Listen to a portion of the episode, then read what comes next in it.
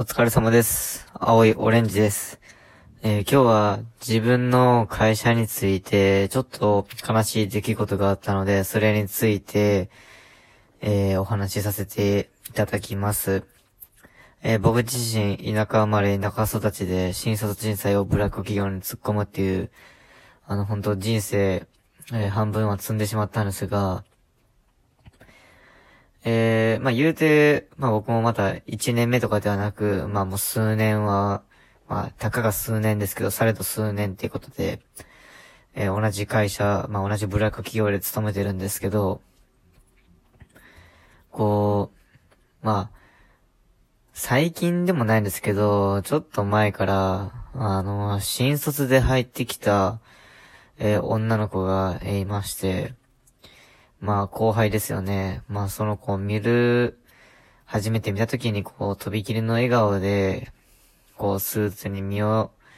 包んで挨拶した姿を今でも思い出すんですが、ああ、この子はこの会社に大丈夫かなと、えー、なんかこう、親目線で心配していたのが、今でも記憶にあります。で、うちはチーム制を取ってて、他の会社はわからんのですけど、大体、こう一つのプロジェクトをするにも、あの、割と固定メンバーで動くようにしているんですよ。で、そのチームって結構、あの、年度ごとに割と変わることが多くて、こう、代表の意図としては、あの、同じチームで、あの、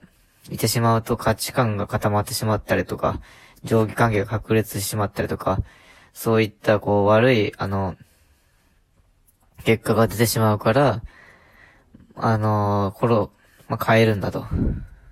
まあ、でも逆に言うと、まあ、約1年間は変えないと。やっぱりこう、チームとして動くっていう、こう、お互い助け合って協力していいこと出し合ってっていう予算を出してほしいっていう思いでまあチーム制を取ってるんですけど、まあこう、ちょっと前から実はその新卒の女の子なんですけど、まあ来なくなったんですよ。まあ、休む前ぐらいから、まあ顔色が明らかに良くないなっていうのは、あの誰が見ても明らかでしたね。なんか、目が下向きがちで。うーん。なんか、息するにも、肩から息吸ってるような感じがして、まあ、ブラック企業で、あの、新卒で勤めていた時の僕を思い出すなぁと。なんかこう、先が見通せるわけでもないし、で、明日に希望を見出せるわけでもないし、で、こういった働き方が、あの、年間通して行われて、で、自分が転職とかもしないのであれば、こういったのが40年近く続くんだって、こう、漠然と想像したときに、どんどんこう、メンタルがやられていくんですよね。こんな残業時間も当たり前、出社前、ほんと、なん、まあ、1時間前とかに若者が来るのは全然珍しくもない。こういった環境で、そしてもう任される仕事っていうのは結構、割と一人一人、あの、定時、まあ、勤務時間内には、あの、さばききれない量が降ってきて、あの、ほんと仕事を作る天才がこう、上の人にいるんですけど、うーん、まあ、その人も、まあ、早く、上の人も早く帰るわけじゃないので、みんな、ある意味痛み分けなんですけど、でも、ほんと全員が痛み分けしてて、みんながほんと苦しんでる状態で、正直チーム制って言ったんですけど、チームが変わったとて、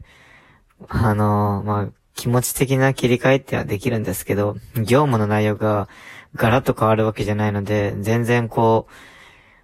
う、まあ4月のもう第1週過ぎた頃にはもう新鮮さののかけらもなく、もうひたすら地獄の作業に追われていくんですけど。まあそういった環境の中でとうとうあの新卒の女の子も休んでしまいました。まあもちろんあの休職届もないですし、退職っていう話も聞いてはいません。まあそこだけはあの、ちょっと、まあこの会社に続けるメリットっていうのは、あのま、万に一つもないんですけど、ただこう、すぐ辞めてしまうのは時期尚早、ん？時期尚早かなとも思ってるので、あの、そこら辺のタイミングっていうのは、あの、後輩の女の子には、あの、考えてもらえたな、な、というふうに思ってます。で、また、辞めるときには、あの、できる限り、今の会社のこう、ブラックなところっていうのを、こう、客観的にわかる資料をできればたくさん用意してもらって、訴えて、うちの会社にボロクソに勝ってから、あの、気持ちよく転職してもらえたらなと思います。あの、勤務時間表とかを、あの、確実に持っておいて、そしてその給与明細とかもしっかり持っておいて、あの、あとは叱るべき組織にそれを提示したら、きっとうちはもう、誰がどう見てもブラック、まあ、ブラックというか違法なので、あの、しこたまあのお金を取られたらいいなというふうに思ってます。でその結果、僕自身が、あの、この会社の経営が成り立たないからっていう理由で弾き出されたりとか、もう会社ごと潰れて自分が路頭に迷うとかっていうことも考えられるほど、あの、こう、根が、十分、こういう、土の中に入ってない企業なんですけど、でもそれでもまあ僕はそうなっても自分はいいと思ってるので、まあとにかくこう、何が言いたいかって、まあこの新卒審査の子がや、っぱりこう苦しむ姿を、まあ生まれて初めて見て、まあ同世代としてやっぱり辛いものはありましたね。あの、全然好きな後輩でもなかったんですけど、やっぱりこういった場、現場を見てしまうと、さすがにこう、いたたまれないというか、自分そんな好きな後輩ではなかったけど、やっぱりこのシステムとか空気感っていうのはおかしいよなと。せっかく今まで頑張って勉強したりとか、部活を頑張ってきたりとか、まだまだ若いから夢膨らませて、本当期待に胸膨らませて、これから生きていこうって思っていた矢先に、たかだか、本当もう、中間程度の、えー、規模で、しかも、もう、田舎の、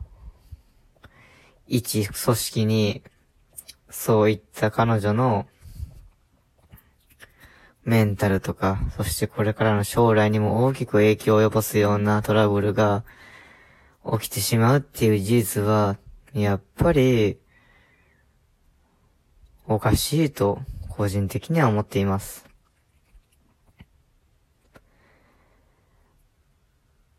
そうした組織がないことを望むのが一番なんですけど、なかなかそうはいかない。で、そういったのは、まあ、例えば、あの、ブラック企業だったらどんどん人が転職していって、会社はもう先行き、もう、立たんくなって勝手に潰れていくって、学生の時は思っていたような気がするんですけど、今こうやって社会に入って思うことは、それでもなんでか知らないけど簡単に辞めることができない。別に辞めるっていうアクションを取ったことはないんですけど、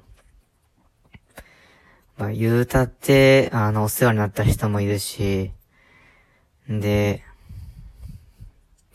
辞めた先に、の転職先があるわけでもないし、割とこう、自由に組織を移動できるっていうのがないことに、えー、気づいたんですね。だからこう、まあ、ブラック企業とか、ブラック経営者っていうのは、そういったこう、人の、こう、心理とかにつけ込んで、運営しているのかなというふうに考えています。えー、この、うちの子、新卒の子が、こう休んでしまった理由は正直、誰にもわからないんですよ。別にこれは経営者だけのせいとは僕は思っていません。ただ、まあ明らかに、あのー、勤務時間を守れない量の業務を押し付けるのが当たり前になっている、このシステムが、あの、当然いけないし、まあ僕はこうやって文句たらたら言いながらも耐えれたんで、まあなんて言うんでしょう。まあ周りからは、多少なれどもタフっていう、こう、認識ではあると思うんですけど、こんなことでタフになったって何の自慢もできないし、あの、やっぱり、人生っていうのは楽しまないといけない。で、楽しむためには心も体も健康でないといけない。え、そしてお金も必要だと。ほんとこういったブラック企業みたいなのは、えー、即刻潰れてほしいなとも思いますし、えー、自分も、あのー、もう一度このコロナになって